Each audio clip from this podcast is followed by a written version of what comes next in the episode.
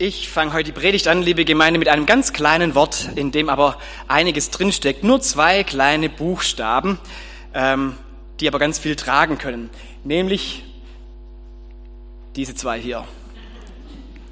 Hä? Da drin steckt zum Beispiel Erstaunen. Wenn jemand sagt, oh je, hä? was ist hier passiert oder so. Da drin steckt vielleicht ein Stück weit eine Überraschung. Ja, wenn man überrascht ist, sagt man auch gerne mal, hä? Oder vielleicht auch Unverständnis. Wenn man sagt, hä? Was soll ich gemacht haben?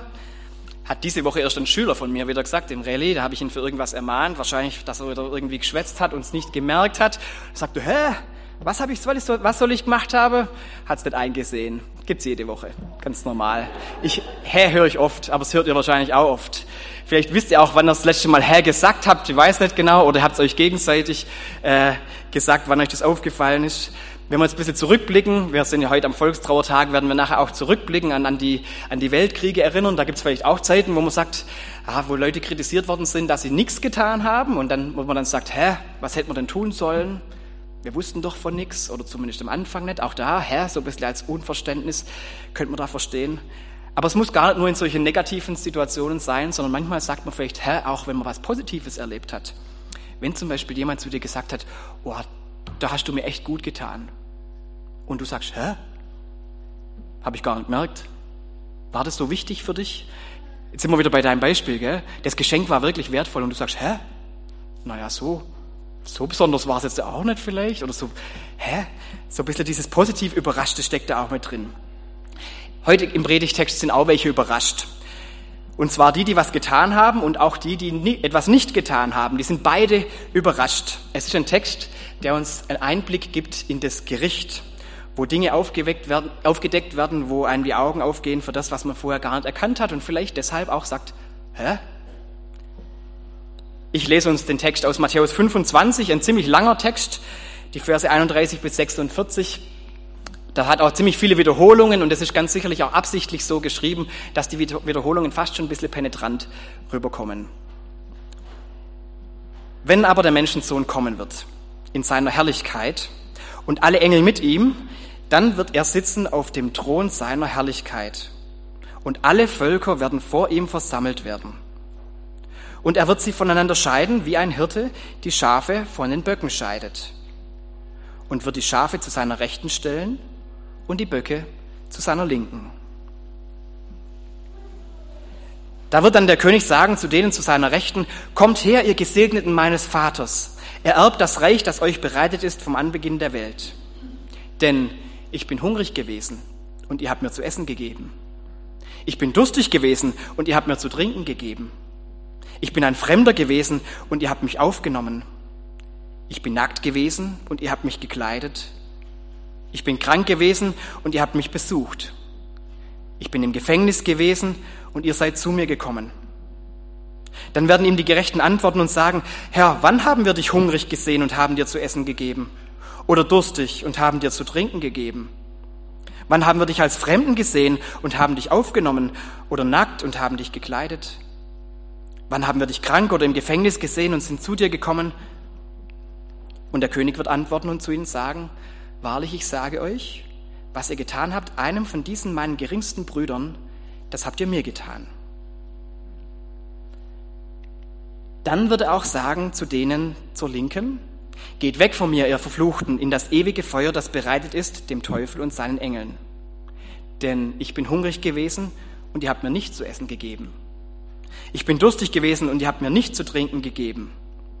Ich bin ein Fremder gewesen und ihr habt mich nicht aufgenommen. Ich bin nackt gewesen und ihr habt mich nicht gekleidet. Ich bin krank und im Gefängnis gewesen und ihr habt mich nicht besucht. Dann werden sie ihm auch antworten und sagen, Herr, wann haben wir dich hungrig oder durstig gesehen oder als Fremden oder nackt oder krank oder im Gefängnis und haben dir nicht gedient? Dann wird er ihnen antworten und sagen, Wahrlich, ich sage euch, was ihr nicht getan habt, einen von diesen Geringsten, das habt ihr mir auch nicht getan. Und sie werden hingehen, diese zur ewigen Strafe, aber die Gerechten in das ewige Leben. Hä? Sagen sie alle beide? Hä? Wann haben wir dich so gesehen, Jesus? Also sind erstaunt, überrascht, liebe Gemeinde. Und zwar nicht nur die, denen die Bestrafung droht. Bei denen ist es ja oft so im Gericht, dass die da sagen, hä, wann, wann soll ich denn das getan haben, was mir hier vorgeworfen wird? In, den, in dieser Geschichte sind es aber nicht nur die, denen die Strafe angedroht wird, sondern es sind auch die Gerechten, die sind genauso überrascht. Wann haben wir dir was Gutes getan? War uns gar nicht bewusst. Ist uns gar nicht klar gewesen. Für beide, für die Gerechten und Ungerechten, hält das Gericht Jesu eine Überraschung bereit. Vielleicht sagen wir auch mal Herr im Gericht. Wer weiß. Vielleicht sind das die Worte, die uns da als erstes rauskommen. Jedenfalls ist das ein Merkmal, das ich mit euch festhalten möchte. Eins von drei Merkmalen von diesem Text, das ich euch mitgeben möchte. Und zwar die Überraschung im Gericht, die kommt bei beiden daher, dass sie das, was man den Bedürftigen tut oder auch nicht tut, nicht in Verbindung gebracht haben mit Jesus. Das ist die Überraschung. Sie sagen beide, hä? Was hat denn das, was man hätte tun sollen oder was wir getan haben, mit dir zu tun? Deshalb sind sie überrascht. Und ob das jetzt positiv ist oder negativ, die positiv, die gelobt werden, sagen, hä, wo haben wir dir gedient? Haben wir gar nicht gemerkt. Das, wir sollen dir gedient haben. Wir haben gedacht, wir haben nur jedem Bedürftigen geholfen. Und die anderen sagen, hä, das, was wir nicht getan haben, soll auf einmal Auswirkungen auf dich gehabt haben. Bei beiden Seiten, bei Schafen und bei Böcken, ist die Reaktion im Grunde, Herr, was hat's mit dir zu tun, wie ich mit diesen unbedeutenden, scheinbar so unbedeutenden Menschen umgehe. Und genau dafür öffnet das Gericht die Augen, dass der Glaube, das, was Jesus, unser Leben mit Jesus etwas zu tun hat mit dem, wie wir unser Leben führen, mit dem, was wir tun im Leben, wie wir miteinander umgehen, wie wir Menschen begegnen, ganz besonders denen, die uns brauchen. In diesen Begegnungen findet auch Jesus Begegnung statt. Das kann man lernen in diesem Gerichtstext. Dafür kann man sich die Augen öffnen lassen. Auch in den ganz scheinbar unbedeutenden Begegnungen gibt es Jesus-Begegnungen. Nicht nur im Bibellesen begegnet man Jesus, nicht nur im Lobpreisen begegnet man Jesus, nicht nur im Meditieren oder in geistlichen Erlebnissen oder im Gottesdienstbesuch, da überall auch, aber auch im Miteinander, im Füreinander-Dasein kann man Jesus begegnen. Auch da ist Jesus mit drin. Überraschung vielleicht. Es ist gut, dass wir das so sehen und dass uns dafür die Augen geöffnet werden, denn das hilft uns, dass wir auch anderes sehen, eben gerade mit ihren Bedürfnissen, mit dem, wo wir was tun können, dass wir die Durstigen sehen und die Hungrigen und die, die zu wenig Lebensmittel haben, aber genauso die, die nach anderen Dingen dursten und hungern, die Fremden, die Unbekleideten, die Kranken und auch die Gefangenen, das sind ja Verurteilte, auch die dürfen wir sehen mit ihren Bedürfnissen. Und man könnte die Liste wahrscheinlich noch weiterführen, dass man nicht die aus dem Blick verliert, die einen brauchen und dadurch irgendwie bockig wird. Wer scharf sein will, der muss sich als Teil der Herde sehen. Und die anderen eben auch, die zur Herde dazugehören. Das ist übrigens schon eine knifflige Frage in unserem Text, weil da sagt der Jesus, was ihr einem meiner geringsten Brüder getan habt, kann man natürlich Schwestern genauso mitdenken, das hat man damals auch schon gemacht. Und trotzdem bleibt die Frage, sind dann nur die Glaubensgeschwister gemeint? Also wenn Jesus sagt, er spricht ja von den Brüdern, muss man dann nur den Glaubensgeschwistern gegenüber Gutes tun? Könnte man ja so sehen. Ich würde es nicht so sehen. Ich würde sagen, dass mit den geringsten Brüdern und Schwestern alle Menschen gemeint sind, die er uns ins Leben stellt, die bedürftig sind und denen wir helfen können. Dass es vielmehr ein Ehrentitel ist, dass er sie als Brüder bezeichnet. Denn in der zweiten Hälfte von unserem Text, wo es um, die, um das geht, dass die Ungerechten getadelt werden für das, was sie nicht getan haben, da kommt das Brüder gar nicht mehr vor. Da heißt es nur noch den Geringsten. Da ist das ein bisschen allgemeiner gefasst. Und das finde ich auch viel logischer, dass, dass man sagt, uns, äh, Jesus sendet uns zu allen Menschen, nicht nur zu den Glaubensgeschwistern. Die geringsten, die gering geachteten, die sind es, die wir im Blick haben sollen. Aber dann geht es noch weiter, nicht nur in den Blick haben, sondern dass man sich auch nicht zurückhält, dass man einfach tut, was nötig ist.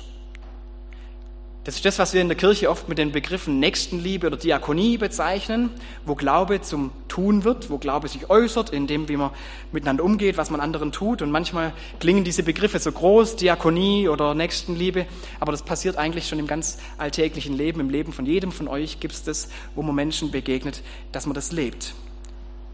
Da kann so was ganz Kleines, wie wir es vorher gehört haben, ein kleines Geschenk wo man sich vielleicht gar nicht mal so besonders fühlt dabei, wenn man das macht, kann was ganz, ganz Wertvolles sein. Oder ein Besuch, den man macht. Oder ein gutes Wort.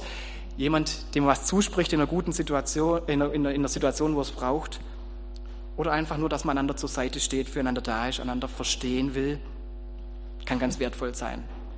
Das können Orte der Jesusbegegnung sein. Solche ganz kleinen, unscheinbaren Dinge. Wenn man den, denen, von denen man gar nichts Großes erwartet, vielleicht mit einer Kleinigkeit was Gutes tut. Auch Gebet kann wertvoll sein. Wie oft sagen mir Leute, ganz besonders die, die nicht in den Gottesdienst kommen können, die oft gar nicht mehr aus dem Haus raus können, wie wichtig das für sie ist, zu wissen, dass Leute für sie beten. Ist für die was ganz Entscheidendes, für uns vielleicht eine Kleinigkeit, scheint vielleicht so unbedeutend irgendwie und trotzdem ist es was ganz Wertvolles, weil genau darin Jesus Begegnung stattfinden kann. Und genau das ist es, was die in dieser Gerichtsszene so überrascht, alle beide, dass das, was mit Jesus zu tun hat, solche Kleinigkeiten, die sind gar nicht so unbedeutend, wie man vielleicht gedacht hat, diese Kleinigkeiten.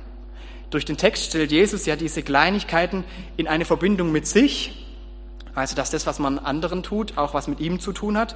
Und dadurch stellt das auch in diesen großen Rahmen des Gerichts, ja, bis in die Ewigkeit hat es eine Bedeutung. Obwohl das vielleicht für uns manchmal so unbedeutend und klein vorkommt.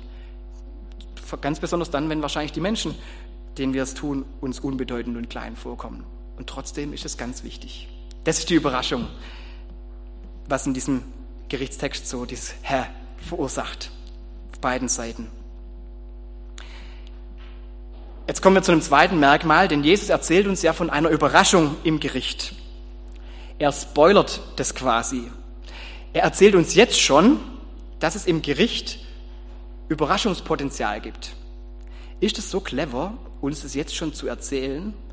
Denn dann nimmt er uns doch ein Stück weit die Überraschung. Also überrascht ist doch nur der, der nicht damit rechnet, dass eine Überraschung kommt, oder nicht?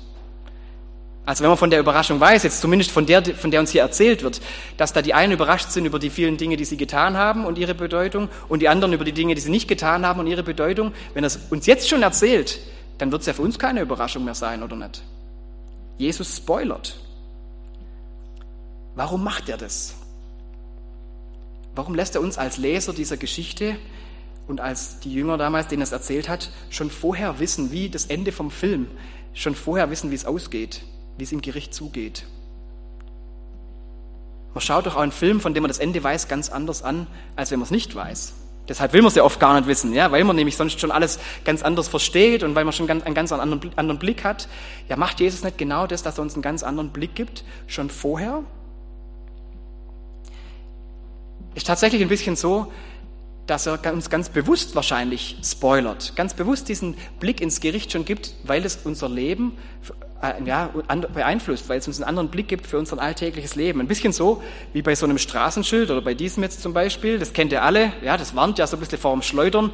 Da sagt man jetzt auch nicht, ach, jetzt verrät es mir schon, dass ich ins Schleudern gerate, wenn ich da jetzt schnell durchfahre. Schade, dass ich schon weiß sondern ganz im Gegenteil, man ist froh, dass man dieses Schild vorher kriegt, weil man dann nämlich sein Verhalten entsprechend einstellen kann und sagen kann, okay, ich weiß von dem Schild, es könnte Schleudergefahr bestehen, deshalb passe ich lieber jetzt mal schon mein Fahren an oder mein, meine Geschwindigkeit oder was auch immer, dass es eben nicht passiert. Vielleicht ist das der Grund, warum Jesus diese Gerichtsszene spoilert und uns erzählt von den Menschen und ihrer Überraschung, den Gerechten und den Ungerechten, wie sie überrascht sind, dass wir es jetzt schon wissen und unser Handeln davon bestimmen lassen, denn das passiert dann ganz automatisch.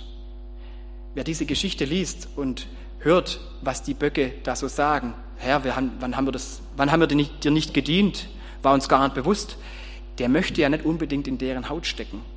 Der möchte ja nicht unbedingt selber beim Gericht so eine Überraschung, so eine böse Überraschung erleben, wo man sagt, naja, äh, ich hätte vielleicht mal mehr tun sollen.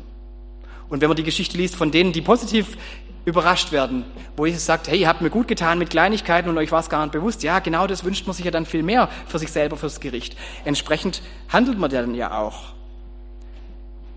Also man muss ja eigentlich nach dieser Geschichte, wenn man sie gelesen hat, muss ja dazu führen, dass man sich dann, dass man rausgeht und sagt, naja, dann, dann sollte ich doch auf jeden Fall den Bedürftigen helfen, dass mir es so wie den Schafen mir im Gericht geht und eben nicht so wie den Böcken. Wahrscheinlich ist das genau das, warum Jesus diese Geschichte spoilert, warum er uns diesen Einblick schon ins Gericht gibt. Aber ein bisschen ein Fragezeichen setze ich da trotzdem noch, weil ich mir so Gedanken gemacht habe, ob das so clever ist, uns das so zu spoilern. Denn wenn wir jetzt alles, alle Gutes tun und Bedürftigen helfen, dann tun wir es ja nach der Geschichte nur deshalb, dass wir nachher gut dastehen. dass wir selber im Gericht eben nicht die Böcke sind, sondern auf der Seite der Strafe stehen. Dann tun wir es ja, um uns selber damit was Gutes zu tun. Ist das nicht ein bisschen gegen das, was Jesus eigentlich will? Da höre ich bei mir so ein bisschen klingen, Vorsicht, Selbstrechtfertigung. Und man kann diesen Text ja auch so lesen, gell? dass man sagt, naja, das, was du tust, hat Einfluss aufs Gericht. Deshalb tu Gutes und dann kannst du selber was regeln.